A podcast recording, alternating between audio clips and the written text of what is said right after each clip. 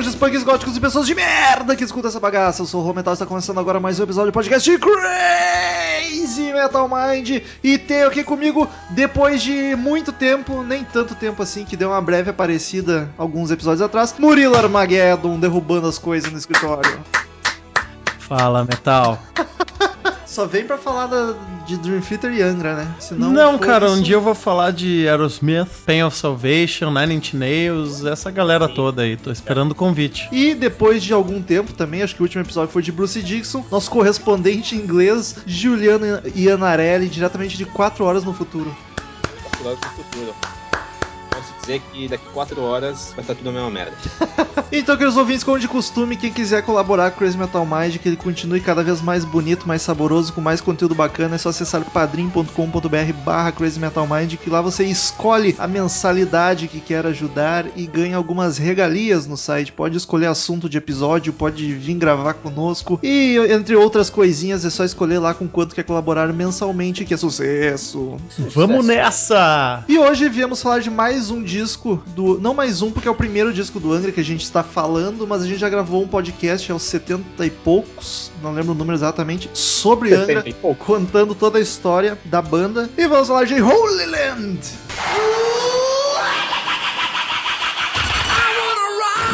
Oh Lord! 666. Crazy Metal Mind.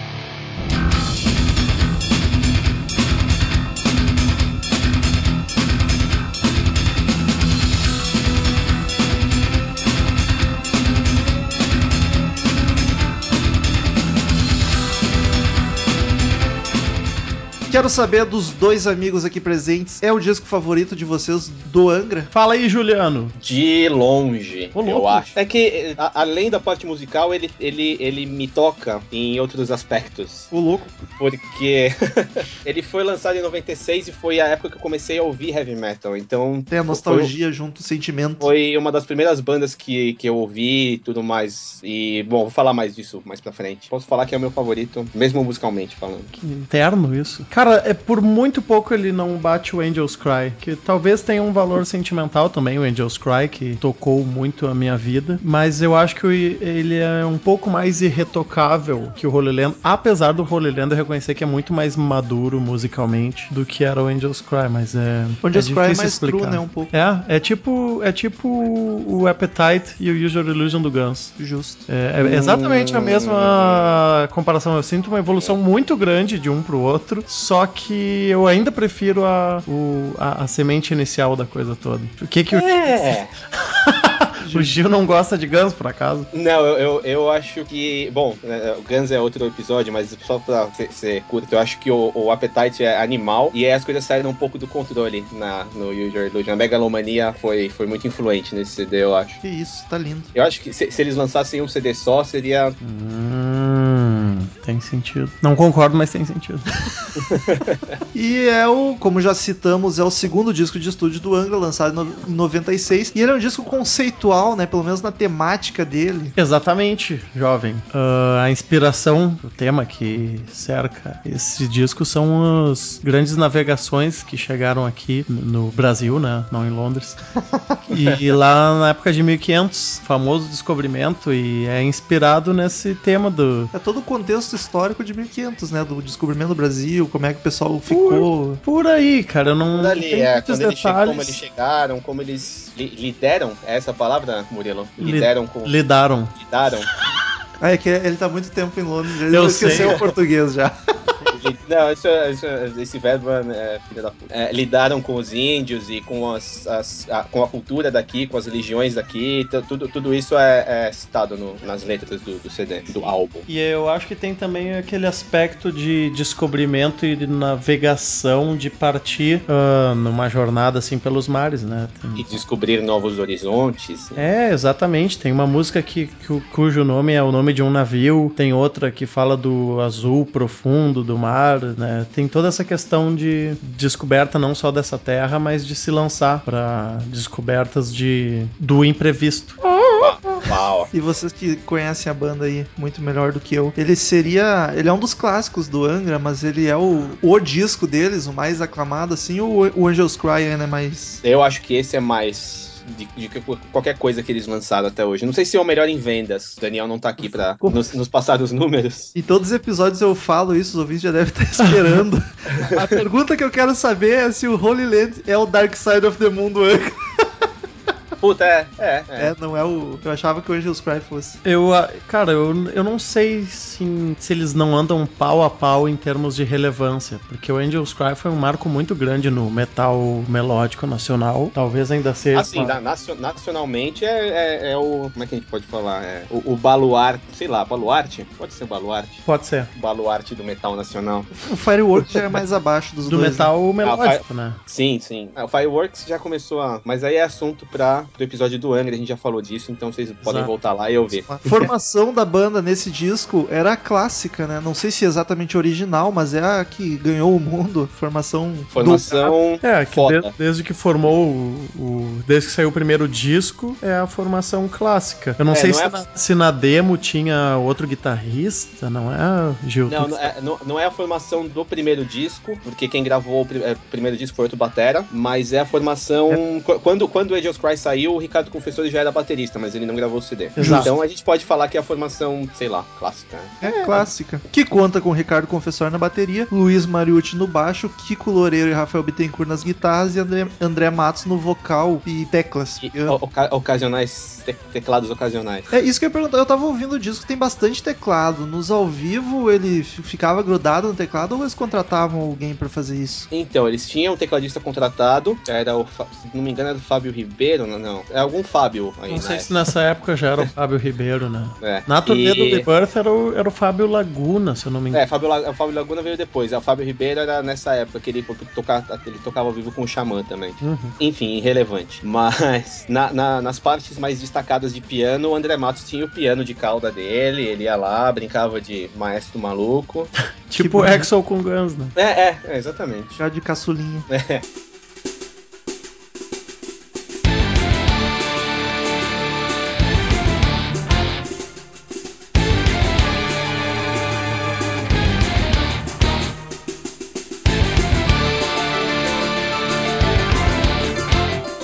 músicos mais focados nesse disco, quem vocês consideram os destaques da banda? Putz, não, acho que não dá pra falar individualmente. Muito difícil, cara. Pô, cara, eu, eu, eu confesso que ouvindo e prestando atenção, eu, eu, achei muito foda o baixo do Luiz Mariucci. Ah, cara, ele tá com. É, bem... eu, eu acho que o baixo dele é muito baixo. Mas eu fazer... até não achei tanto, pelo menos nesse disco. Achei ele bem gordo até. Mas o, o Kiko tava numa fase muito impressionante na época também, eu acho. Eu tenho, tenho uns solos de guitarra que todo mundo fala até hoje. Os dois dividem a guitarra solo. Sim, sim. O Kiko, eu, eu acho que com um pouco mais técnico, toca mais. Acho que os solos mais fritados, assim, são do Kiko. Os mais os virtuosos mais... são do Kiko, né? E os mais sentimentais são do Rafael. Faz sentido, afinal o, de contas, o, é o que tá no Megadeth e não o Rafael Bittencourt. E o Rafael, é, ele é, é, acho ele muito voltado pra composição e, e, sensibilidade, essas coisas todas. Ele tem um, um, lado meio. Ele compunha bastante das letras também, né? Junto com o Sim, André. sim. Uhum. A, aliás, a grande dupla compositora do Angra era o André é, Matos André e Rafael. Rafael é. né? Não eram os dois guitarristas. Uh, claro, todos colaboravam um pouco aqui ali, mas a dupla famosa. Tirando o Luiz Mariotti. Eu, eu, que eu lamento muito a separação dessa dupla até hoje. E talvez eu, eu repita algumas coisas que eu tenha comentado já no podcast de muitos anos atrás do Angra. Quase mas 200 tô... episódios atrás. Pois é, vão lá escutar porque tá muito bom. Não lembro de nada, mas eu participei, então tava bom. Eu não ouvi, mas a minha filha ouviu e falou que está muito bom.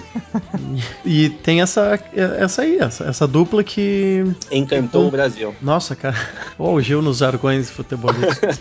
Era uma inspiração e parece que foi um conflito de gênios também, né? Que acabaram se separando, brigando. Cara, eu, eu, eu, ouvi, uma, eu ouvi umas histórias hum. pesa, pesadas a respeito dos dois, assim. Eu não, porque eu não sei se é verdade também, então eu não vou falar nada, mas. Ah, vai deixar o pessoal curioso agora. Então fica quieto aí. Não, vai, vai falar quando terminar a gravação. só. Eu falo, em- eu falo em off. Sonoridade. Como explicar pra alguém que nunca ouviu o disco ou nunca ouviu o Angra até qual é o som que tem aí? Porque é aquele, é aquele power metal melódico, só que ele, Mas, é. ele tem muitas peculiaridades. Eu até diria que ele é um disco meio maluco em alguns momentos de mistura Ele é um de gêneros. que talvez seja um pouco difícil de digerir, eu acho. Sim, concordo. Quando, quando eu ouvi a primeira vez, eu, eu falei, eu tinha acabado de começar a ouvir metal, tipo, eu tava louco por Iron Maiden. E aí eu ouvi Make Believe foi a primeira música que eu ouvi, que tinha clipe na MTV, né? E foi, fez sucesso, foi até indicado naquele VMB. Uhum. Não ganhou, obviamente. Mas era- era- eu gostava e tal. Aí quando eu fui ouvir o CD inteiro, inclusive eu aluguei esse CD a primeira vez. O louco, louco, nem bicho. sabia que existia Sou- locador sou de velho, CD. cara. Sou velho. Foi 97, 98, eu acho. 97, 98. Vale o parênteses, eu aluguei é, Countdown to Extinction do Megadeth, aluguei esse e aluguei o Bolso Picasso do Bruce Dickinson. Mas que memória, bicho! É, tem umas coisas que, que marcam. E, e esse foi, foi estranho, cara, a primeira vez que eu ouvi. E aí depois ele foi, sei lá, foi evoluindo no meu conceito, vamos, vamos falar assim. Eu até me pergunto como que ele se saiu fora do Brasil por causa dessa misturança louca. Porque isso pra gente já é um pouco difícil, imagina pra, pra quem não é daqui. Essa- Então, O, o, o, o que marca, já interrompendo o Gil, porque ele vai poder dar detalhes mais ricos que eu, o que marca é muita influência de, da sonoridade brasileira nos ritmos, na percussão, né, e alguns outros instrumentos, dá pra ver na Holy Land, por exemplo, que tem muita influência de música brasileira, Bastante brasilidade. exatamente, brasilidade, Carlinhos Brown aprova. e é uma coisa que, quando veio esse metal, que, pô, tu ouve o primeiro disco, é bastante power metal, e daí vem esse metal com um monte de influências um pouquinho mais tribais aqui, mas... vale, vale lembrar que no primeiro disco já tem uma, uma música que tem um baião. Sim, felizmente. Então- O, Angra, o Angra desde cedo era dado a essa diversidade, assim, de, de não ficar naquela, naquele feijão com arroz do Power Metal, né? Aí, tá- Copiando essa aí cultura, mas tudo bem. Tá, eita, peraí, a gente vai falar disso daqui a pouco. No primeiro CD a gente pode falar que tinha essa, essa semente já da, da, da- da experimentação, porque eles também flertavam muito com música eh, erudita, né? Você tem passagem de Paganini no primeiro CD, aí tem né, nessa música. é Especifique a música? canção, né? Ah. Capricho, Capricho 24 do Paganini, eu acho. Não, não me, não me lembro. Não, mas a, Ah, não, a canção que tem é, é- é Angels Cry. O mono, É um- Omina. É um dueto de guitarra do. mas o do- Baião, me lembra agora do O Baião. ba- baião é Never Understand. Coisa linda essa música. Tem um baião e uma citação à Asa Branca, do Luiz Gonzaga. Gonzaga, esse mesmo. Tá, mas isso não é na versão ao vivo só? Não, na versão de estúdio. Bom, e aí a música tem solo até da mãe do, do Kai Hansen. Uhum. Que eu tava dizendo, ah, então, esses flertes e tudo mais. E aí acho que no segundo CD eles resolveram copiar o Sepultura. Não, tô brincando. Resolveram ousar e. Não sei, talvez pode, pode até ter sido um, um lance de marketing. A gente falou, eles pensaram, ah, a gente é uma banda brasileira, o que a gente vai fazer? A gente vai fazer um metal com influências do, do- do- da nossa música e vamos ver o que acontece. E acho que isso que deve deve ter chamado também a atenção dos gringos. Eles fizeram muito sucesso na Europa e no Japão, né? E talvez seja o, o- o povo mais, como é que eu posso dizer, propenso a, a, a curtir esse tipo, a- a- esse tipo de mistura, assim, é, aquela coisa do. Me fugiu a palavra agora. Pessoal, Multi... Me, me ajuda, me ajuda, Murilo. Multiétnico. Não, é, é- é mais ou menos mais uma palavra mais fácil. Enfim. World da- Music. do, do inusitado, da mistura do, do metal com influências. É o da pessoal música. mais aberto pra ouvir coisa diferente também, né? Nos Exato. Estados Unidos é muito mais. Ah, mais aberto culturalmente, assim, né? E mais curioso, talvez. Também. E essa história do Sepultura e do Angra deu, deu até polêmica na época. O Max Cavaleira deu uma entrevista falando que o Angra copiou, que não sei o quê. Capaz que não iria o Max lá falar merda. E. Mas não dá pra dizer, né? Porque o, o- um CD saiu, sei lá, um mês depois do outro. Então seria É, como se o, o Angra ouviu o CD do Sepultura, se trancou no estúdio em um, em um mês e gravou. É que o CD mais. com mais elementos brasileiros, digamos assim, é o Chaos AD, que é de 93, é o mesmo ano do Angels Cry. E aí o Roots veio em 96, no mesmo ano do Holy Land. Mas eu falei pra sacanhar, eu não acho que tenha copiado, não. E digo mais, eu acho que de power metal mesmo é basicamente o vocal do André Matos. E claro, as guitarras também, mas a estrutura das músicas eu acho bastante progressivo em alguns momentos. Uhum. Sim, Que tem, sim. elas mudam bastante, assim, parece. Tem, tem músicas aí é. que parece que tem duas ou três dentro de uma só. Tem observado. São, são poucas músicas assim que tu pega da. Vamos ver aquela porrada boa pra abrir ou pra fechar um show com aquelas das mais enérgicas. Nossa, não são tantas que tem nesse disco. Uma apropriada pra isso seria Nothing to Say, mas, sabe, o, Angra é uma banda que já tem a Carry On e Nova Era, ou sei lá o que mais eles estão usando hoje pra fechar os shows. Mas é um disco que não tem muitas assim. muito músicas muito diretas, de falando em termos de power metal, né? Pra escutar. E a capa, queridos amigos? O que que vocês acham da capa? Eu acho essa capa sensacional. Muito Pois bonita, hein, é. cara? Eu acho ela, ela é bem simplesinha, assim. Ela... Mas então, esse é, é o Parece- problema do- da era digital. Porque quando no, no CD, quando você abre ela, você tem o mapa inteiro. Olha que fuder. Fica bem mais bonita, né? Parece querer me incomodar, mas eu tendo a achar ela bonita também. Não Ela não tem, não, não tem o estereótipo de capa de, de metal, né? É, e faz, mas faz bastante sentido com a temática do disco. Muito. eu Ah, acho dá que o um- logo não ficou muito bacana. E o logo do Angra ali em cima ficou meio estranho. Não combinou muito, mas o resto tá show. Já dá o tom, né? Um mapa antigo e uma Ca- e um rosário da uma rosa dos ventos. Se é que eu me lembro direito das aulas de geografia, é isso que é. E com o símbolo dos, dos signos ali. Que É. loucura. Isso, é- isso é uma, isso é uma... Fiquei curioso agora, o que que é esse símbolo, se, se- se eles, se eles têm algum significado. Enfim, É bobagem. deve A ser. né? tecnologia é bobagem em qualquer lugar. Ah, não, isso é, isso é verdade. Concordo. Vamos para as músicas então. Tem 10 musiquinhas, mas dá pra falar rapidamente de todas.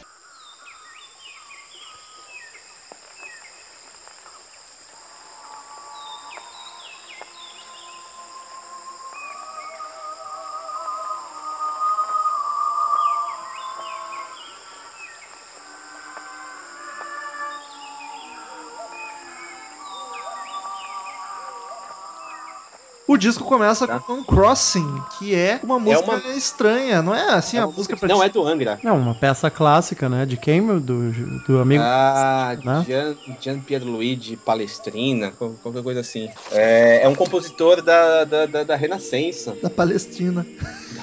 Ah, E é uma missa. Então tem, tem tudo a ver assim com os portugueses que chegaram aqui. Ou a gente pode falar que é- essa parte representa eles saindo da Europa com uma missa lá antes de vir pra cá, porque a Nothing to Say fala de, de navegação e essas coisas todas. Então é, é pra dar um, um clima. É, não é aquela música que tu vai ouvir assim, perdida. Tem que ser no contexto do disco, ouvindo o disco inteiro, senão faz muito, muito sentido. É, pra- é uma- aquela clássica de preparar a, primeira, a segunda faixa, no caso, que é bastante comum do Angra. O que eu, que eu acho bacana da Crossing é que ela começa com um som de natureza, uns passarinhos, aí rola toda a missa ali, a, Uhum. a cantoria, e aí termina com uma tempestade. Achei do caralho, assim, tipo, vai dar merda. Vai dar merda. É, até porque o clima da segunda música é, de- é bastante pesado, digamos assim, né?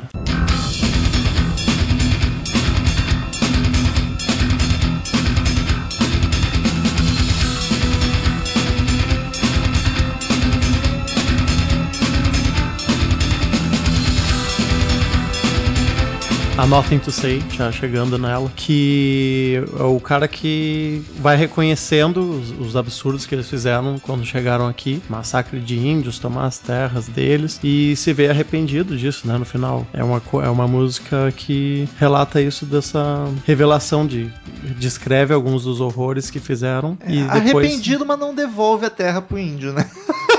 Ah, que chato, mas agora que foi. é tão grande, é tão grande, vou ficar com um pedacinho aqui. E já digo pra vocês me julgarem, então, Nothing to Say é a minha favorita do disco. É a mais metal, né? Eu acho. Acho ela foda pra caralho. Ela foi, ela foi construída, eles disseram, foi- ela, ela foi construída toda naquele groove de bateria do começo. Então, não sei o que isso acrescenta no comentário, mas enfim. Eu curto. Ela tem um, tem um riffzão. Ela tem, um, ela, tem um, ela tem um riffzão e ela tem um gingado, né? Ela tem um. Já mostra mais ou menos a, um pouco da brasilidade, a gente pode falar. Esse próprio, esse próprio groove de bateria que começa ela, tu já vê que tem um clima É. pesado, mas swingado também. Aquele swing latino.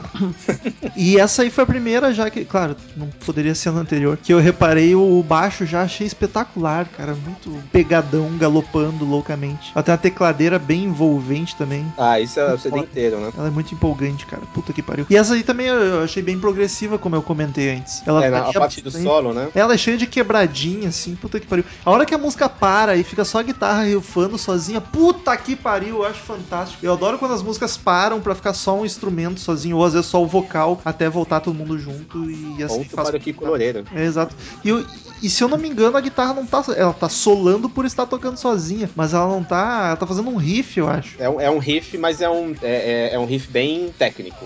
Faz entrando já no lado musical. Mas achei curioso que a banda não parou pra guitarra fazer os dedilhados loucos, não. Foi um riff, eu achei isso um diferencial muito legal. Minha favorita do disco, disparado. Só de guitarra também é bem bacana. E eu quero que vocês falem quando chegar nos favoritos de vocês, se é que conseguem eleger algum. Cara, Ah, eu acho que a minha favorita é a próxima. Eu não sei. eu tenho muito apreço. Eu, eu- eu acho que. É, é, há boas chances de ser a Nothing to Say, cara, mas não, não dediquei muito, muita reflexão a isso. Chegou a gaguejar até.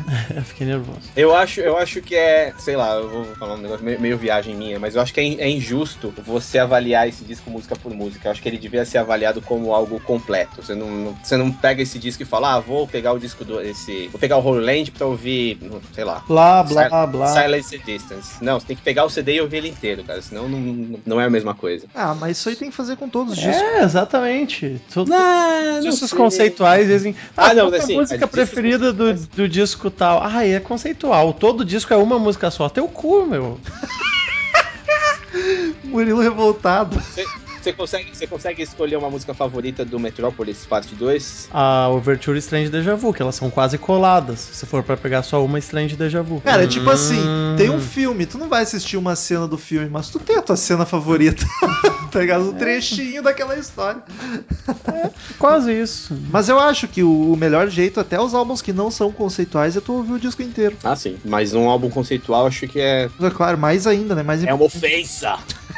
é um caga-regra esse Gil. Não, Terceira não, não música- é, não é uma regra, é uma sugestão. É um caga Só uma sugestão. for so long. On the morrow,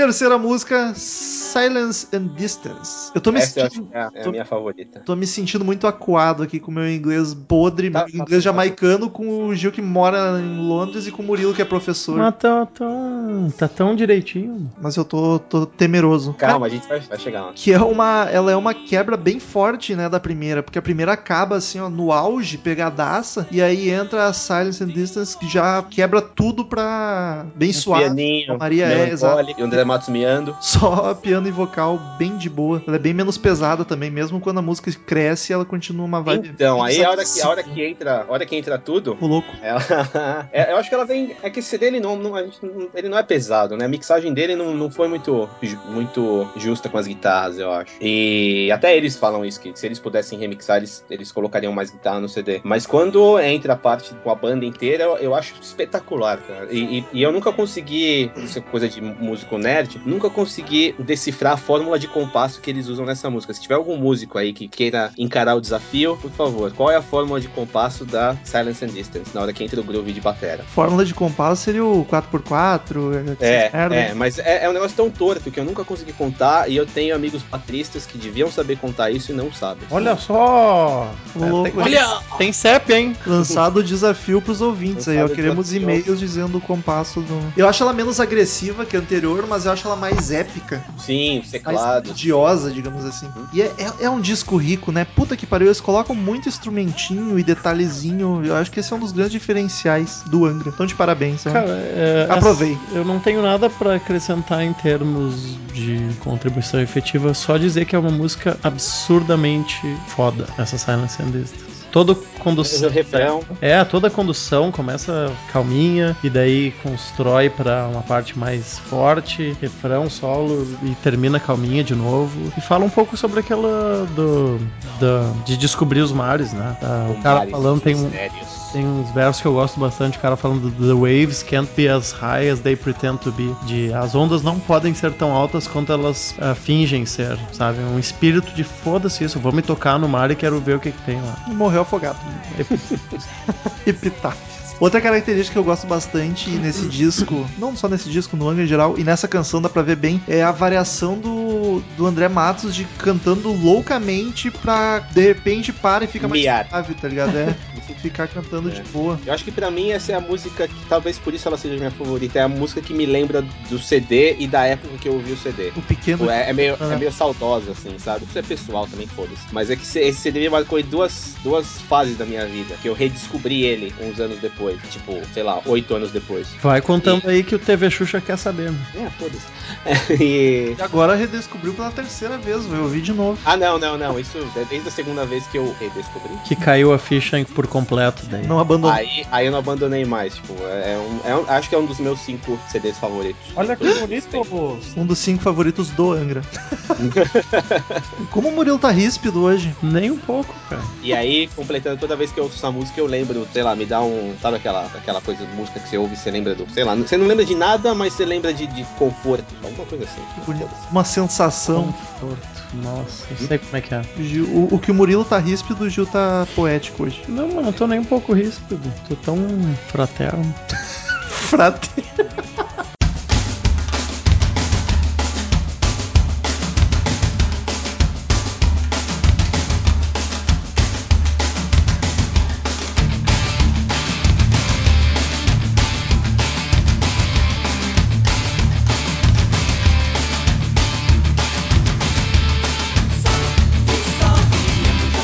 Quarta música, Carolina Quarta. É, essa aí, essa aí também fodeu minha mente a primeira vez que eu ouvi. Pelo que tu dá a entender, foi no mau sentido. Não, não, não. No, no, tipo, fiquei pensando.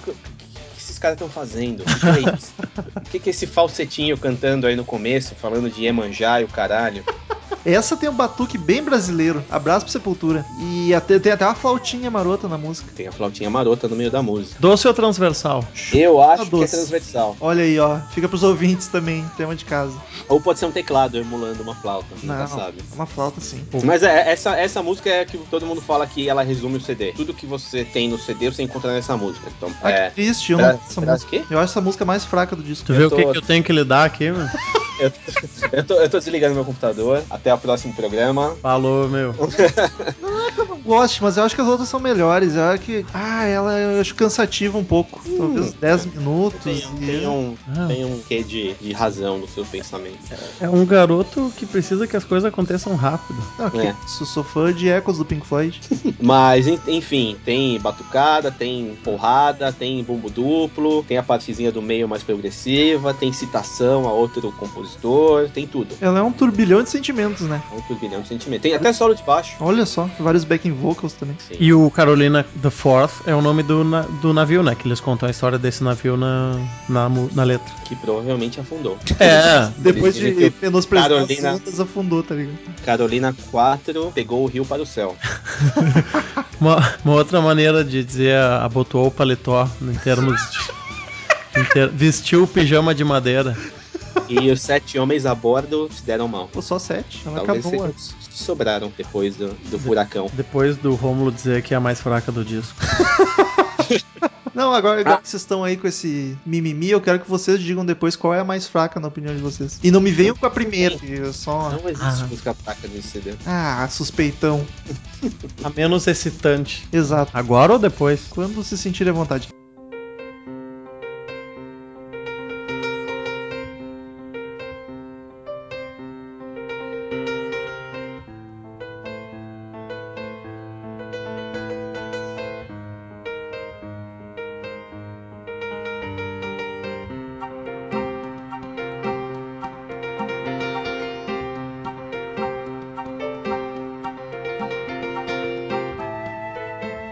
Quinta música, a homonônima Holy Land. O inglês tá. Que também é um tecladinho e uma flautinha logo de cara, né? Pra base. Começa aquele, aquele esqueminha meio capoeira, né?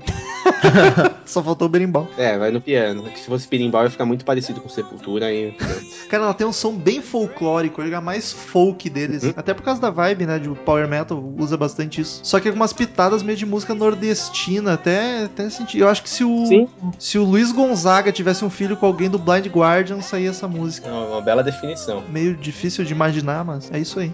Eu acho ela. Talvez seja essa, mas. Não, não, seria um- uma heresia. Não. Ah, quando. Ali pela metade da música, quando ela finalmente cresce, puta que pariu, fica muito foda. Eu gosto quando cresce. Eu gosto muito dela, dessa. ah, do começo maroto no piano, né? É bem na manha, um. Não sei se dá pra dizer que é um riff aquilo. Digamos um riff de piano. Ou não um sei se- swingzinho, não sei qual é o termo técnico para aquilo que ele faz. Ah, e ela se estende por um. Eu acho que a, a, interpreta- a interpretação do André nessa música é boa, muito boa. Quer dizer, não sei inteiro, né? Mas essa música ela ganha destaque. É, e esse riffzinho de teclado aí que o Muro tá citando, eu achei ele um pouco repetitivo, porque ele vai a música inteira, o mesmo riffzinho que é um pouco curto. Foi a única coisa que me incomodou nela, assim, foi esse riff. No começo não, mas depois que já tava em 4 minutos de música, aquele riffzinho ainda martelando a cabeça, eu achei um pouco cansativo. Que rapaz impaciente. Ou- Talvez a Holy Land mesmo e a Carolina The Fourth sejam as duas que eu, que eu menos destaco, menos recomendo. Essa música tem uma versão inter- interessante, assim, em termos de registro histórico, deles tocando no programa do Jô Soares há muito tempo, tá no YouTube. E é, eu achei interessante Era- era eles escolherem SBT essa. ainda. É, o Jô ainda tava no SBT. E é interessante eles escolherem essa, porque ela tem bastante do- das características sonoras do disco, né? Não, não pegaram uma power zona pra divulgar no programa. Até pra não assustar o, o público. Também, né? De, de uns tempos pra cá até o pessoal toca uns metal nos programas mainstream, mas ah, sei lá que ano 96, 97, quando foi esse programa. E foi essa escolhida. E eu acho, acho bom porque dá uma. Tem, tem bastante cor ela. Tá meio E- desanimado, Murilo? Não, cara, eu tô no chimarrão aqui, bem feliz da vida. Tá cansado? Um pouquinho, porque eu pedalei até o estúdio Crazy Metal Mind. Olha só. Mas a gente tem saúde. Tô, a tô- gente- tô te achando meio macambuzi. A gente aguenta. Não, eu tô, eu tô voltando a refletir sobre as canções. Vale, vale, vale mencionar também a letra da música. Quer dizer, todas elas. Mas essa ela fala de fala de religião, fala de religião, de religião. Opa! Rolando remix. Alô, Gil? Opa, tô aqui. Caralho, eu nunca, em 5 anos de podcast, tinha visto acontecer isso. Que bizarro. Deu uma falha na conexão aí, mas po- pode seguir. Ponha, ponha no ar, por favor. Vou botar até com Foi tipo, É. foi tipo a Ruth Lemos, da, Sanduíche isso. de religião, de religião. De... Do ponto de vista dos índios. Olha então só. eles falam que tava tudo, tava tudo legal aqui, aí veio a portuguesada e fudeu com tudo. Abraço pro Legião Urbana. O cara acha que eles copiaram tudo de todo mundo, tá ligado? É verdade, é verdade. O Gil não tinha se ligado. Pô, meu, eles não são publicitários. Nos deram espelhos e vimos o mundo doente. Cara, ouvindo esse disco, cada vez eu me perguntava mais como que eles tocam isso ao vivo, porque é muita. Eles deviam botar um, um notebook tocando uma faixa junto, né, com esses instrumentos mais loucos. Porque é muito detalhezinho, tipo flauta, tem música até que tem com violino mais pra frente. Ou Ah, nessa, nessa época eu não era muito ligado nessas coisas técnicas, assim, mas eu acho que eles deviam ter alguma, alguma coisa rolando por trás. Deve ser, ou eles simplesmente ignoravam e tocavam a música mais crua no show, não sei. Uma... Ah, No, no, no começo da, da Carolina Ford, na parte do batuque, todos eles tinham tambor na mão e eles iam. Eles faziam batuque eles mesmos. Olha que bonito. Meio Olodum. Sim, totalmente Olodum.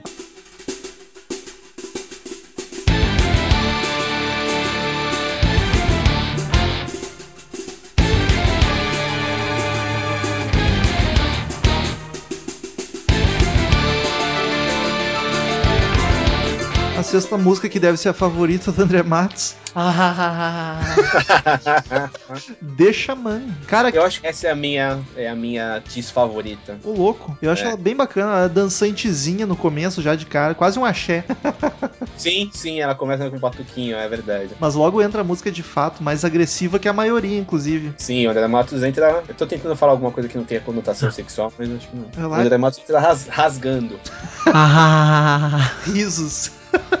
o que eu acho muito a fuder dela é os backing vocal fazendo um coro, assim, enquanto o André Matos canta, eles ficam meio que fazendo um duetinho, os backing com o André. Ficou muito a fuder, cara. E tem uns índios muito loucos no meio da música, né? Talvez Tem, é, é um trecho, é um trecho de uma outra. É um trecho de um outro CD. Eu não sei direito a Você- história, o nome do cara. é um cara que fez um. Se é que posso chamar de áudio documentário. Sei lá, ele, ele. É um negócio chamado tipo Sons do Brasil, alguma coisa assim. E é a gravação de um pajé falando mesmo. Que loucura. Eu até, até postaram no Facebook um dia desses a gravação original, mas eu perdi. Talvez eu, eu, eu vou achar e a gente bota no post. Eu acho que ninguém vai estar interessado, mas enfim. Olha, Que cara, nunca se sabe, são milhares de ouvintes. Mais de um mil é milhares, né? Hum, Então tá certo. Um pode, um pode querer saber, bah, o que que esse xamã, pajé, no Google. etc, estava Tradutor. falando. É, e similarmente ao, Gil, ah, essa música por um bom tempo foi a que eu achei a mais fraca. Foi a que mais demorou pra me cativar No no caso disco do pajé, inteiro. achei preconceituoso. Não, em um sentido, isso que tu falou, foi questão de sonoridade mesmo. Sei. Custou pra me conquistar, só que, cara, depois ah, é, é, não, eu não considero ela a que eu menos aprecio hoje, porque quando ela começa, cara, te- é, agora que eu entrei no clima, digeri ela agora, já faz muitos anos que eu digeri ela, eu acho muito legal essa. Ela tem uma agressividade, mesmo sendo mais cadenciada e mais na mãe, não sendo uma pauleira, ela tem uma agressividade no, no vocal também, na condução da voz e. Ela é uma das mais agressivas do disco. Pois é, é, mais, mais uma vez a interpretação do André Matos. Ela não me soava assim antes. Eu pensava, ah, que música meio mo- mo- morosa. Morosa. Isso. Isso não tá no dicionário aqui. Só que com o tempo eu, eu captei a alma dela. Olha aqui. Podia até botar na letra da música essa frase minha. e me conquistou. Ah, eu, eu- pô, hoje, enquanto eu tava ouvindo o disco pra recapitular ele, depois de um bom tempo sem escutar, pra me preparar para o podcast, era uma das que eu tava pulando pela casa, assim, gesticulando. Que bonito. Gosto muito. Destaque pro solo de guitarra também, um solo furioso. Pois é, ela é meio passivo-agressiva, assim.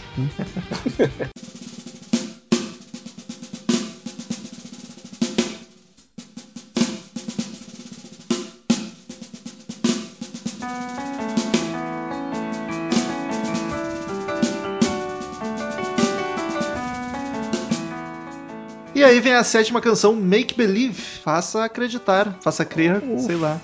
É, é um, de conta. isso, é um termo pra Ah, faz de é. conta também, né? Justo. Uma expressão. O, como o Gil falou, cara, essa música foi. Eu provavelmente falei isso no outro podcast de Angra. Essa música foi indicada no Video Music Brasil de 96 ou 96. 97. Pra, tinha 20 clipes que concorriam na categoria de escolha da audiência. E tocou essa música uma vez no- nos programas da MTV. E foi aí que eu conheci o Angra, cara. Não foi pela Carry On. Eu- Olha É, só. pra mim, pra mim foi a mesma coisa. Que bonito. Tocou na MTV e eu assim não identifico Tocou cara, na MTV e tocou meu coração. E, quando, e daí eu fui ver o clipe inteiro e assim, eu achei estranho, né? Porque eu mal conhecia rock e metal e tinha um cara cantando em inglês e eu ainda e eu não tinha certeza se era um cara. Porque por causa, por causa do timbre da voz do André Matos, eu, caralho, é um homem ou uma mulher? Daí eu olhava o clipe, via ele e ainda não conseguia decifrar se era homem ou mulher, mesmo vendo a cara dele. Com o cabelo tão arrumadinho e bonitinho, lisinho e produzido, parecia que tava assim, cara, será que é uma mulher isso cantando? Mas depois eu percebi que era um homem e virei um grande fã desde então, porque foi a música que me, me, me apresentou o Angra. Ela é uma Não das. se toda essa dúvida se ele era homem ou mulher, mas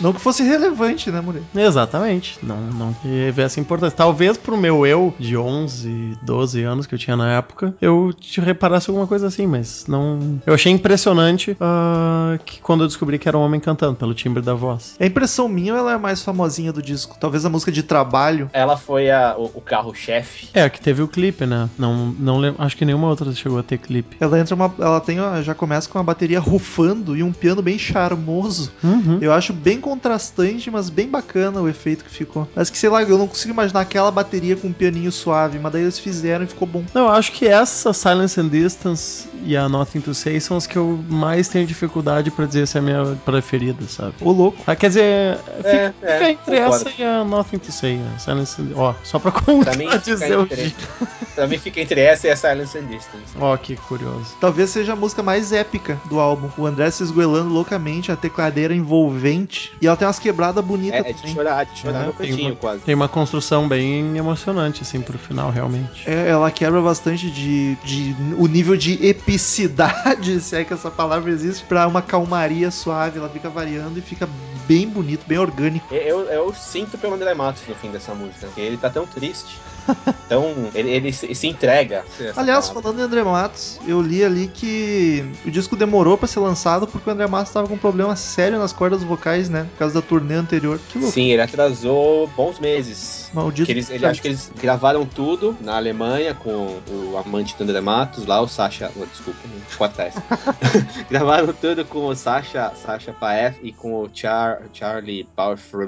Esqueci o nome dele. Auro O cara que Barfind, não sei. O cara, ele produziu Blind Guardian. E no estúdio do Kai Hansen, inclusive, do Gamma Ray, Halloween, etc. Gravaram todo o instrumental e na hora de gravar o André, deu. Aí ele, acho que ele voltou pra cá, fez tratamento, voltou lá e terminou de gravar. Tomou uma pastilha Vic. Como é, ve- veio pra cá, comprou um- uma latinha de pastilhas Valda.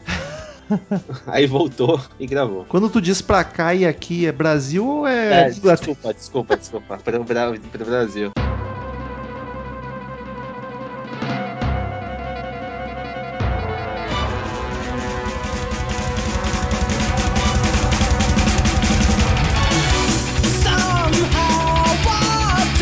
E a oitava música, O Grande Mistério, ZITO, o popular Zito. Pode ser Zito. Acho que é a primeira vez que eu escuto alguém falar assim. Mas É, foi eu- bonito o inglês. Eu já vi o Rafael Bittencourt falando, então calma. Ó, ó. Ah, é? Aham. Que é uma música rapidaça, né, cara? Tem uma batera bem frenética. Até então, era a música mais rápida do ano. Olha só. Olha só que, que estatística inútil. Eu acho, eu acho bacana que essa, essa música podia servir pro pessoal das bandas mais novas de metal pesado, pra ver que dá pra fazer uma bateria pesadona sem aquele bumbo abafado que parece uma metralhadora, tá ligado? Porque a bateria tá bem frenética, rápida e é gostosíssima. Ela lembra um pouco Carry On, né? Talvez pela velocidade dela, provavelmente. Talvez, talvez. Solo de guitarra também bem bacana, meio Top Gear. É, e o, come- o começo dela é, é interessante também, que ele tem um, lance meio épico. Como é de costume do Power Metal, né? E a música termina lá Mas, é, nas mas é, um épico, é um épico diferente, eu não sei dizer. Não é algo que o Rhapsody faria, ou alguma, tipo, essas... É que é um essas bandas um jeitinho brasileiro. Essa nem tanto, ó. essa acho que a gente tem um épico meio filme, meio, sei lá, mistério. Eu acho que tem até a ver com o conceito da música ser toda secreta, sei lá. Não, não tem. É, o mistério eu- dela é, é que. Mas a gente- ativado. É, a gente não comentou por que, que é o mistério. É da sigla que ninguém sabe o que significa. E eles costumam contar que é uma história que os cinco integrantes da época, uma experiência que eles tiveram junto no, no sítio que eles gravaram, onde é que Foi, é, an- antes de comp- na- na- no pro- processo de pré-produção do CD foi todo feito num sítio que eu não sei de quem que era é do Rafael. E eles ficaram lá, ficaram lá por meses tranca- trancados devem ter usado muita droga e essas coisas todas denúncia. e tiveram uma, uma experiência Essa É, corpórea. Tu- tu- é, né, é, é difícil não pensar bobagem, né? Mas. talvez muita, muita testosterona junta É, ou. Ou Ou, pouca. ou vira um OVNI, vai saber, vi- vira um, um ET. Teoria dessa. Tem um- uma das versões da história é essa E, e aí é interessante tentar fazer a ligação do, do que, que será que a letra se refere, mais com esse enigma da sigla e o que, que eles passaram. A letra fala do quê? Cara, e aí, Gil? Ah, sobre- acho que é sobre aprendizado, sobre o que a, o que a vida te ensina. E acho que a, a, a, a- a hipótese mais plausível é que ela foi baseada no conto. Como é que chama o cara? Prime- primeiras histórias de Ronaldo. Ronaldo. O Murilo tá em 2008 ainda. Eu esqueci o nome do autor. É, Guimarães Rosa. Tem um conto chamado A Partida do Audaz Navegante. Rafa. E um dos personagens, um personagem desse conto se chama Zito. Ah, matamos a charada já. Não sei, pode ser, talvez. Sim, Eu na acho que é- Zito fechou todas. Cara, E aí tem toda, tem toda, toda todos os paralelos. Tem tem tem site, né? Se se alguém se interessar pode procurar. Mas tem muita, muitas citações na letra que, que se encaixam com, com, com trechos da, do conto. Que ele fala, cadê? É, like a teenager discovery, what's more delightful than this? É, como uma descoberta adolescente, o que é mais prazeroso que isso? E, e o, o conto fala muito disso. Então talvez alguém já tenha matado, mas eles não, não admitiram, entendeu? Puta, mas daí. E aí eles ajudam o pessoal a pensar besteira também, né? É verdade. Uma descoberta Nada contra. Não, até tem amigos que são. Mas, Não, mas não mas, tem como não pensar, né? mas eles já eram bem grandinhos na época, eles não eram adolescentes. Ah, mas estavam se sentindo como um adolescente descobrindo essas coisas. Exatamente, e é, é- é muito centrada nessa questão de descoberta, Quem a nunca? letra, porque fala de mundo novo a partir dos sonhos dos homens, e agora tu tem o teu discurso, não espere alguém concordar, esse tipo de coisa. É virada de século, eles falam ali, tu fica pensando, tu até tem uma impressão que eles não estão tão sintonizados lá no. Na, não só na questão dos descobrimentos na, do, de 1500, parece uma mensagem mensagem para o momento atual, né? Que da, da época das gravações, a virada está próxima, o novo século. As pessoas ainda acham que são reis, né? Parece bastante refletindo questão ah, Questão.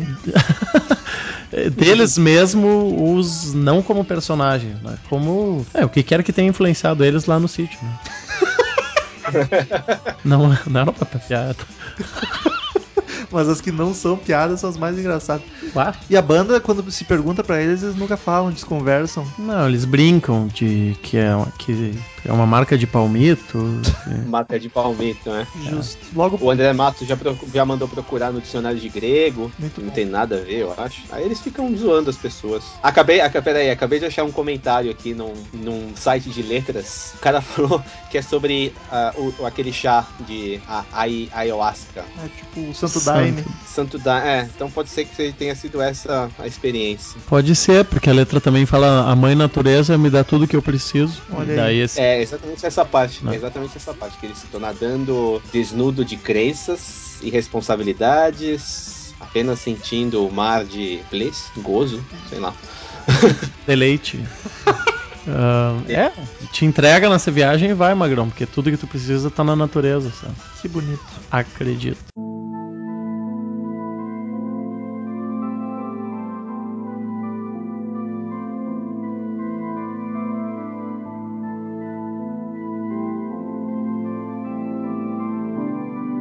E aí, a nona música, Deep Blue, que olha só, pode ser o azul profundo do mar ou o blue como tristeza também, a tristeza Não, na profunda, verdade ela lá. fala daquele computador que derrotou o Gary Kasparov. Ah, Eu ri, mas nem entendi a piada. Ah, Isso é muito. Acho que é de 97 ou 98, que é a primeira vez que um computador derrotou o campeão mundial de xadrez. ah, sim, era o nome do computador. Ele se esse. chamava Deep Blue. Olha só, O prefiro, computador, não o cara. eu prefiro Deep Purple.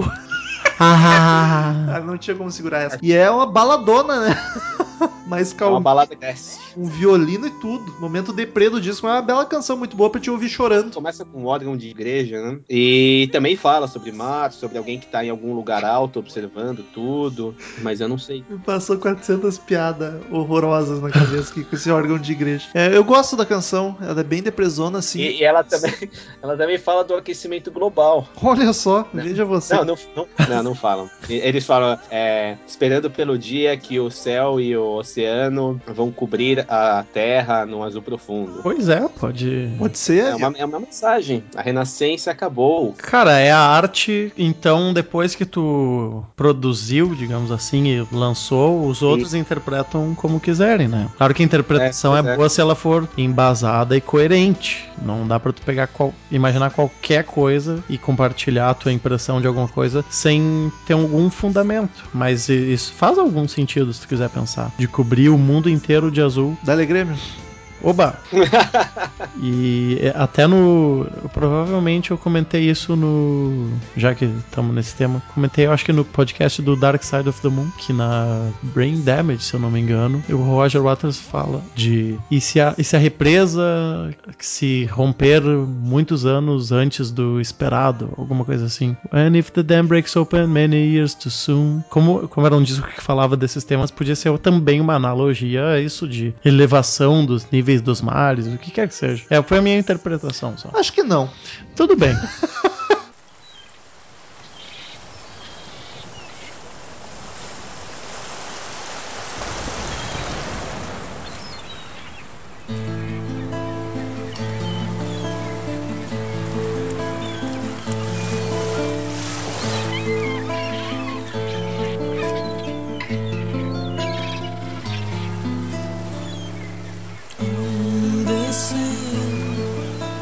última música, Lullaby for Lucifer, popular cantiga de Nenar pra Satanás. Lullaby. Que cara, Lúcifer. volta. E Satanás são pessoas diferentes. Ai, como é manja, manja do satanismo. Estudioso. Um é filho do outro, né? Cara, não sei. Mas estamos, Fica aí o estamos dever falando de casa pro ouvinte descobrir o parecer de, de duas Lúcifer pessoas e Satanás. que não existem. Pra mim, Satanás é um apelido carinhoso, divertido pra Lúcifer. Enfim, Eu prefiro tinhoso. tinhoso, mochila de criança. Coisa ruim. Canhoto, eu já ouvi. Sim, porque de acordo com a Bíblia, canhoto é um. Exatamente. São amaldiçoados e tal, né? Eu não sei porque eu nunca li, mas eu ouvi falar. Aí diz que é bom, recomendo. A Bíblia? É, altas ficção louca. Ah, tem tanta coisa boa pra ler. Enfim, cara, volta pros sons da natureza, mar e pássaros, e eu achei essa música fantástica. Violão e voz, né? Curtinha. Tipo, é tipo um epílogo. É quase um blues, assim, na vibe, tá ligado? Que é o cara com o violão, a voz no meio do, do mato, nesse caso na praia, tocando. Acho muito bacana, a canção belíssima, uma das mais bonitas. A vibe dela é muito foda. Afinal, tu tá tentando fazer o Lúcio dormir, né? Cara, eu gosto muito de todas. Eu acho um disco destruidor. Suspeito. Como eu disse, que ele quase chega no nível do Angels Cry, que é um dos discos que eu mais gosto da, da história. Só que talvez essa seja a que eu menos pire junto com a Deep Blue. E isso que quando eu comecei a ouvir o Holy Land, a Deep Blue eu gostava pra caralho. Só que as outras cresceram também, então se, se for pra ter, talvez seja Lullaby for Lucifer, que seja a que menos me empolga. Mas ainda assim eu gosto pra caralho. Muito me boa. empolga, me empolga com todo esse climinha, as duas últimas, né? Um disco que fecha com duas músicas pra baixo, assim, em baixa rotação. Eu gosto pra caralho das duas, só que talvez sejam as menos que me empolguem do disco. Como num- as outras são destruidoras. Se você colocar fora do contexto do, do, do CD, talvez elas percam um pouco a força, assim. Isso é dizer, verdade. mas- Aí eu vou valorizar o que Deixa- eu valorizo o que o Gil disse antes. No contexto, elas têm essa força. Se for pegar separada, talvez se perca. Contradizendo um pouquinho o que eu disse antes, mas vai lá, Gil. É como um time de futebol com jogadores razoáveis que, enfim, corta essa parte. Cara cocô. Se perdeu.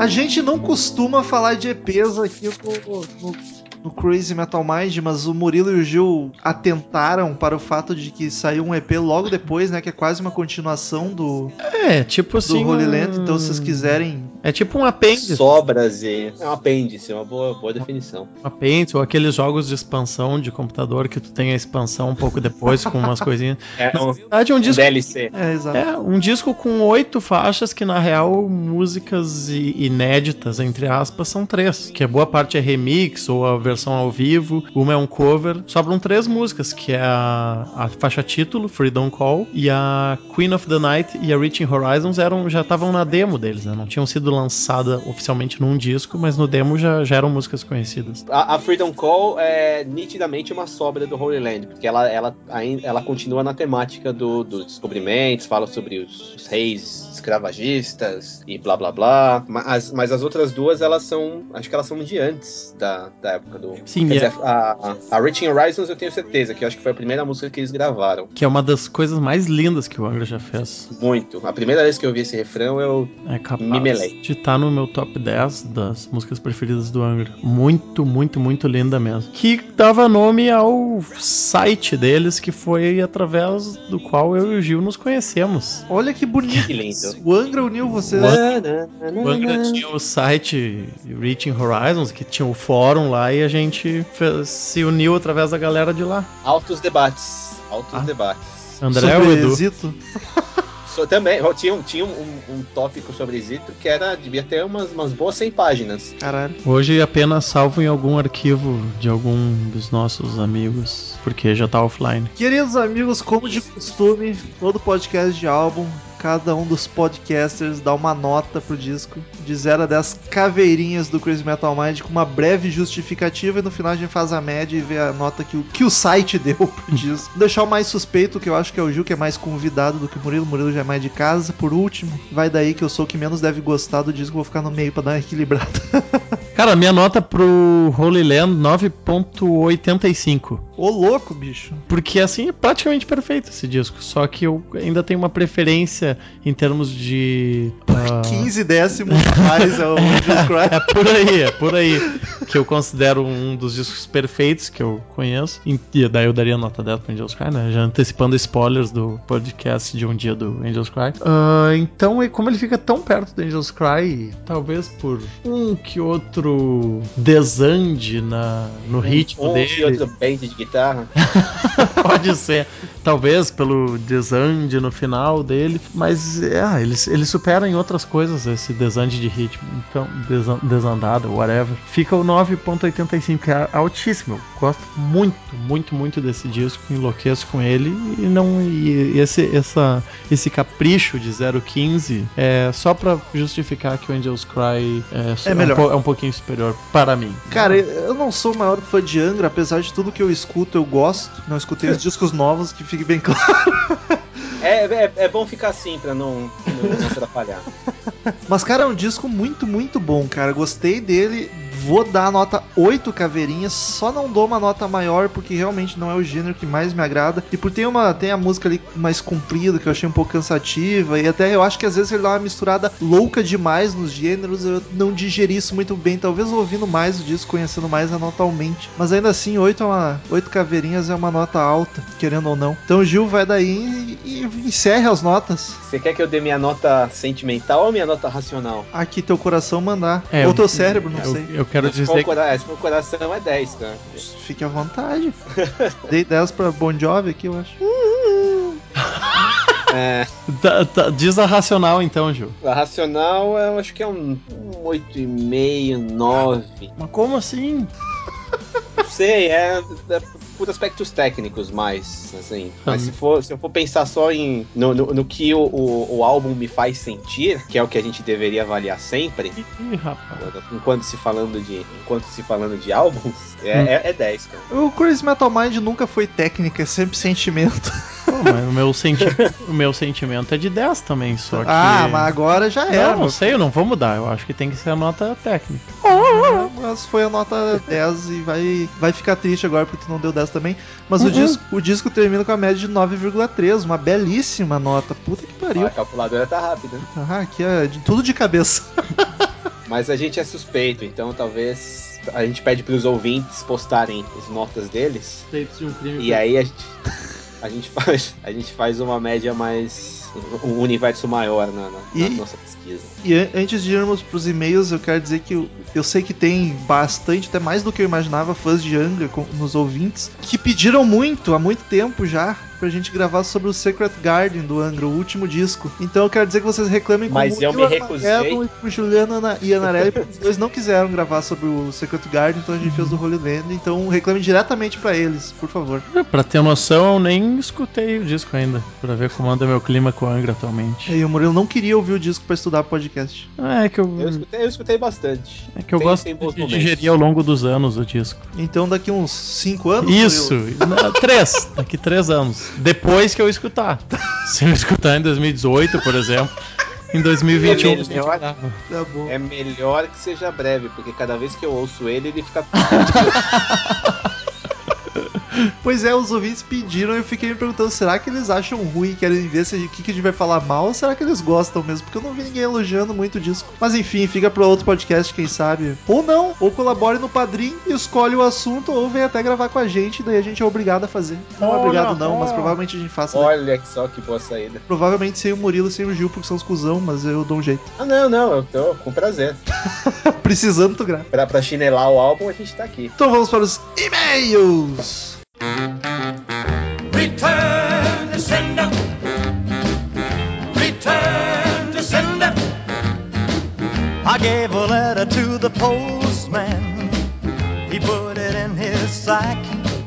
Então, queridos ouvintes, quem quiser mandar e-mail pra gente, clique em contato no canto superior direito do site ou mande direto para crazymetalmind.com, que não tem erro, a gente lê no ar na próxima semana. Curta a fanpage no Facebook, facebook.com barra crazymetalmind, siga-nos no Twitter, arroba crazymetalmind, arroba arroba metalromulo, arroba christian hate e Gil Ianarelli, acho que é Juliana Ianarelli. Eu boto aí, tem os Twitter lá embaixo. Assine no iTunes, é só pesar Crazy Metal Mind no iTunes, dá 5 estrelinhas lá que ajuda muito a gente. Se inscreva no canal no YouTube que tá um pouco parado, mas em breve volta com força total. Já perdi as contas quantas vezes eu disse isso, mas ele vai A voltar. gente só tá esperando o Marcelo. Agora eu vou E- chamar sempre de Marcelo, desisti já. E é isso aí. Vai daí, Daniel. Primeiro meio da semana temos e-mails belíssimos hoje. Samuel F. Almeida. Fala moçada boa CMM. Me chamo Samuel Almeida de Fortaleza, no Ceará. Roxette é uma daquelas bandas que eu conhecia todas as músicas, mas alemão falando Roxette. mas, todo, mas não fazia ideia de que banda era. Sempre que andava pelas ruas tinha alguma banquinha tocando a banda e vendendo como rock internacional ou flashback. Flashback. Com a foda. internet que me aprofundei e conheci outras canções fora os singles e tinha coisa boa. Acho que uma banda nacional parelha com ele é o J Quest. Ah, Eu não sei. sei, Eu cara. entendi o que, que tu quis dizer, mas comparar um com o outro é ofensa ao. Sei lá, quem é de fora até diz que é rock, mas se ouvir com carinho não é por ter muito de dançante pop até algo eletrônico no som de acordo com o tempo que passa. Hoje só escuto em playlist, não acho que tenho saco para ouvir os CDs na íntegra. Lancei umas 10, 15 junto com algumas do Berlin Foreigner, Mi- Mr. Mister e acho que pra mim basta. Enfim, forte abraço do Samuel. Abraço, Samuel! Um dos poucos ouvintes do Ceará, pelo menos, que se assumiram. É verdade. Próximo meio, Carlos Augusto, sempre presente. Ele diz salve podcast do Crazy Metal Mind. Mandou uma bíblia aqui. Que delícia um podcast sobre Rock 7 e ainda mais no Dia dos Namorados. Parabéns ao Geles pela escolha do tema e a todos pelo programa. E parabéns também para quem conseguiu colocar o Dinho na vitrine do episódio. Thales. Foi o Thales que colocou, mas é só eu que, escolho as fotos, não, mas que digo o que tem que ter Rômulo. capa. Assim como o Rômulo, eu curto algumas canções do primeiro álbum, Pearls of Passion. E vale procurar a versão acústica de I Call Your Name, a meu ver superior ao original. Era impossível não conhecer as canções da banda no início dos anos 90 quando estouraram, mas como eu era um roqueiro truzão, só comecei a gostar mesmo da banda em Tourism, pela bela combinação de performances acústicas e pérolas pop como a citada How Do You Do. Sem dúvida que a fase mais empolgante veio com Crash Boom Bang, com as canções mais hard do Rock Set, principalmente She Doesn't Live Here Live. Here anymore. Eu errei a palavra mais fácil da frase. Música inédita da coletânea Don't Bore Us, Get to the Chorus. Chorus. Chorus, né? Essa sim, o hard rock para ninguém botar defeito. Como os colegas do podcast, fiquei chocado com o pop meio dançante de Have a Nice Day. Levei anos para realmente me, acostum- me acostumar e gostar do álbum. O seguinte, Room Service, se agradou mais aos meus ouvidos. Mas o caminho pop mais fácil estava definido dali em diante. Após anos de tristeza e sumiço por conta da doença de Mary, recebi com muito júbilo a notícia que a banda voltaria e ainda lançou Charm School. Talvez por, esse- por ser o álbum da volta triunfante de Mary, nem tão triunfante como os colegas citaram, mas que só por estar viva já é uma vitória. Eu gosto muito de Charm School, além de ter podido assistir ao meu segundo show do Rock Set em sua turnê em 2011. 2011? Eu acho que é Mari, porque é sueca. Mari, né? pode ser mesmo. Daniel, eu já sabia sim que existia o Good Karma. Ai, sabidão. Quando anunciaram o podcast do Rock 7, apesar de, à época, só ter ouvido duas que não me empolgaram, duas músicas que não me empolgaram, de lá pra cá ouvi o álbum todo e realmente não traz nada muito empolgante. De qualquer modo, o Rock 7 está vivo, é isso que vale. Aliás, missão dada, missão cumprida. Toma aí o Facebook e LinkedIn de Brian Phillips, o radialista responsável pelo estouro da banda nos Estados Unidos. No currículo da rapaz conta a rádio de, Mi- consta a rádio de Minneapolis, onde ele trabalhou quando atendeu aos apelos do fã e colocou o Deluxe para tocar. Explica aí, Romo. Eu acho bonito o, o desempenho do Carlos Augusto. Mas não era o que a gente queria. A gente pediu o Facebook do fã que levou o disco para os Estados Unidos. O radialista. Radialista vários tocaram. Radialista é fácil. Amigos, a carreira solo de Per Gasly também é bem interessante e merece atenção. Sem dúvida, ele é o cara responsável pelo som azeitado do Rock Set e principal cabeça da banda. Aproveitando para sugerir como convidado para o CMM o host do podcast Passaporte Orlando, Felipe Trindade. Não se fixem demais no tema do programa, pois o Felipe é um cara que entende bastante de rock e muitas vezes coloca ótimos dinheiro. blá, blá, blá. Ele entende bastante de rock.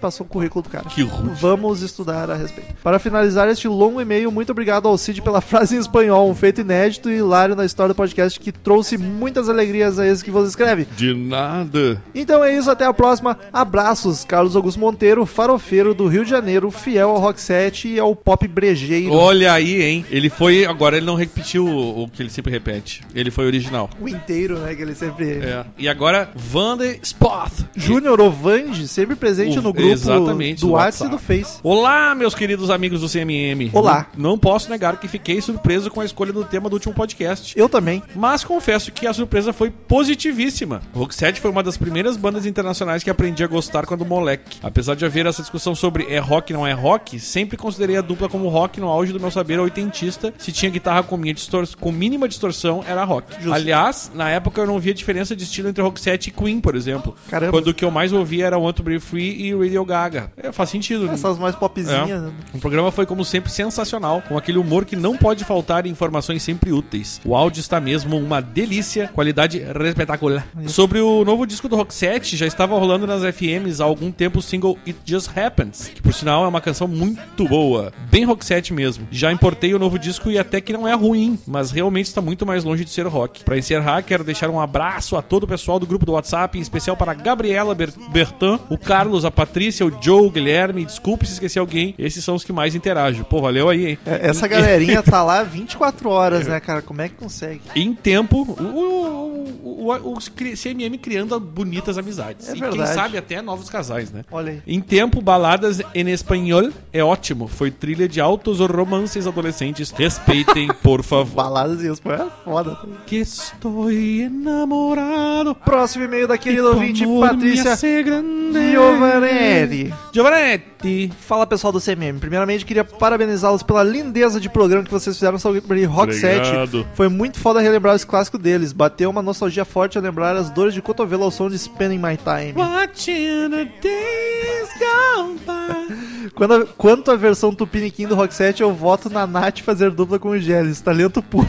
Já Eu acho que a gente tem que juntar esses dois e gravar um vídeo. Vai, ia ficar bonito. A Nath nos agudo, desafinado e o Gélis no... Aí a Nath é uma desafinada. Beijo, Mais uma vez, parabéns pelo tema. Um beijo carioca no coração de vocês. PS, fiquei extremamente confusa com alguns momentos por não saber se era o Gélis ou o Daniel falando. Curioso, A gente não tem voz parecida, né? Não, acho que era porque estavam usando o mesmo microfone. Vai daí, Daniel, com um ouvinte que ressurgiu ele das voltou. cinzas. Ele é Fênix. Fênix o, o Ferpa. É verdade. Ele mandou aqui, de- ele que é de Curitiba, no Paraná, mandou o assunto Almost Famous feedback. E Cara, aí, podcasters de merda que leem essa bagaça de e-mail. Tudo bom? Melhor agora. Cara, ele mandava e-mail lá pelo episódio 50 já, no né? era um dos primeiros, né, cara? Que ainda, aliás, é o mais antigo Ele o agora. Leandro, o Leandro Bola. Ah, o Leandro Bola do Ball. seguiu, nunca abandonou. É verdade. É tudo bom, um pouco atrasado. Ah, sim, tudo um pouco atrasado aqui, mas vamos lá. Que tesão de podcast. Parabéns, galera. Sou fã desse filme, conheci ele no começo do, Do ano. do ano. Fui na locadora, momento nostalgia, e passei um fim de semana inteiro vendo revendo ele. Acabava a versão de cinema, assistia a versão estendida. Não acreditava que podia ver um filme tão fantástico como esse. Sou um aspirante a músico e esse filme soou como um livro aberto do meu coração e sobre aquilo que me trouxe até aqui. A paixão pela música, que é o que nos move, né, Romulo? Afinal de bonito. contas. É o que move o Crazy Metal Mind. O mundo. Ora, ficou completo, não faltou nada. Vocês foram tão profundo no assunto que esse epi- episódio não se resumiu apenas sobre o filme. Vocês abordaram o poder da música e o quanto ela é forte. Música é magia. Ela vai direto para o coração, para a alma, para o espírito. Faltou o Daniel. E o filme fala sobre isso. Cara, ficou perfeito. Me empolgo sem medo de dizer isso. Vocês foram tão profundos nesse tema, a gente quase, inclusive, quase faltou ar, né?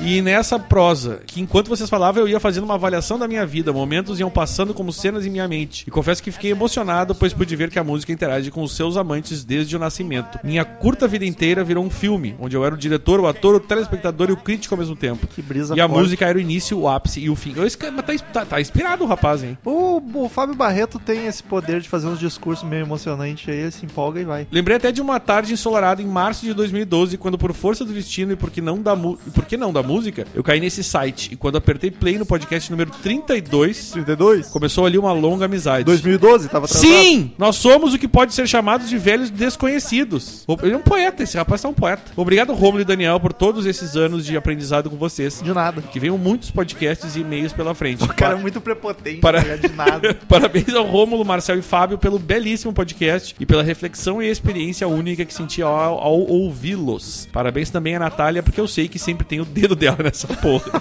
RS, R. O, o, pode falar mais sobre o dedo da Natália. Ô, Observação. Metal, que gracinha você ficou transve- transvestido. Sonho realizado, RS, RS, RS. Se Axel ainda tivesse testosterona de sobra, com certeza você não passaria despercebido.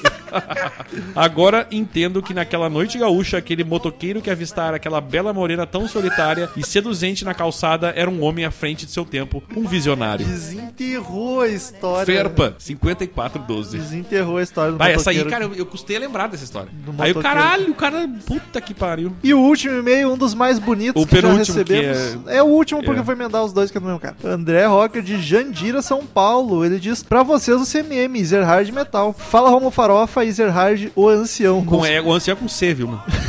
Não sou eu quem está falando, e sim as suas famas no É podcast. a sua fama nos KKK. podcasts. Venho por meio deste e-mail dizer a vocês que em uma semana já virei fã do Crazy Metal Mind, que me fez pesquisar a fundo sobre bandas já consagradas, mas que até então pouco conhecidas. Confesso que me. Conhecia. É verdade, tô bem louco. É, hoje tu tá...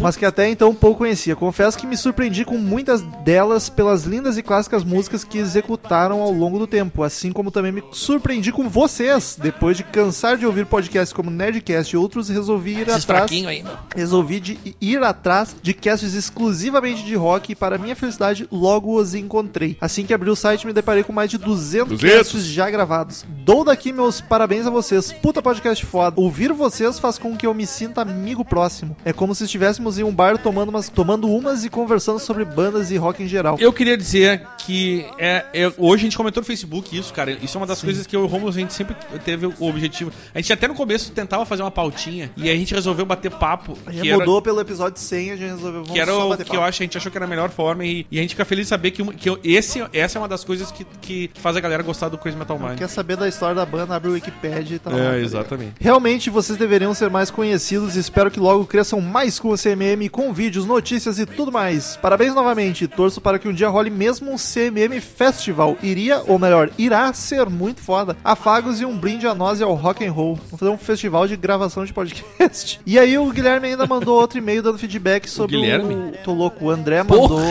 Não sei onde é que eu li Guilherme, faço nem ideia. Aí o André mandou outro e-mail com o feedback sobre o podcast de Rock 7. Ele diz: Fala metal e easy hard, tudo bem, cara. Ele já tá pegando o espírito da- da- das coisas. Mas essa easy hard, se eu gaste um pila por cada vez que eu li, Podia ser o Easy Rider. Easy, Rider. quase, quase. Entendeu? Uhum, Tá, ou beleza. menos. Veio até vocês por esse e-mail falar sobre o podcast 250 250. de Rock 7. Afinal, vocês também falam de pop rock das antigas. Que coisa, hein? Muito bem. Apesar de conhecer pouco sobre a banda, tem algumas canções da dupla que me marcaram muito. Lembro da minha mãe ouvindo músicas clássicas deles como Listen to Your Heart e, Listen to your heart. e I Must Have Been Must Loved. have been, it, it must have been love, but it's all Deu um remix aí que eu senti. E- Falou, I must have ah, eu não sei o que eu Tá, hoje tu tomou, né, alguma coisa. Que até hoje, Isso. quando ouço, me trazem um sentimento bom de nostalgia. Bem, não tenho muito o que falar sobre o cast, gostei de ouvir mais um, Mais ouvir um. mais um convidado participando com vocês. E que qualidade o som, está realmente muito bom. Parabéns e obrigado por mais um episódio. Valeu! Valeu, amigo, que emocionante o seu e-mail, os seus dois e-mails. Eu confesso que cada vez, cada vez que chega e-mail desse, desse jeito de um cara que começou a ouvir a gente há pouquíssimo tempo, Então, me dá afetuoso. mais vontade de continuar cada vez mais com esta delícia de podcast que nós temos o prazer de fazer. Vamos gravar mais 200 episódios? 200? Mas daí chega. né? Da- tá, daí, aí, daí parou. tá, tá. bom já. Vamos fazendo a contagem regressiva já. Então, queridos ouvintes, até semana que vem, mais um episódio maravilhoso da semana que vem tá, vai estar especial, já aviso de antemão. O, Especial. o áudio tá melhor que esse aqui e vai estar sucesso. E no da semana que vem o Daniel gravou, né? Até semana que vem e tchau! Tchau, amigos. Tchau pra todos. Ninguém me citou, fiquei chateado. Ou melhor, me citaram. Estamos encerrando. Obrigado pela presença de todos e no próximo tem muito mais.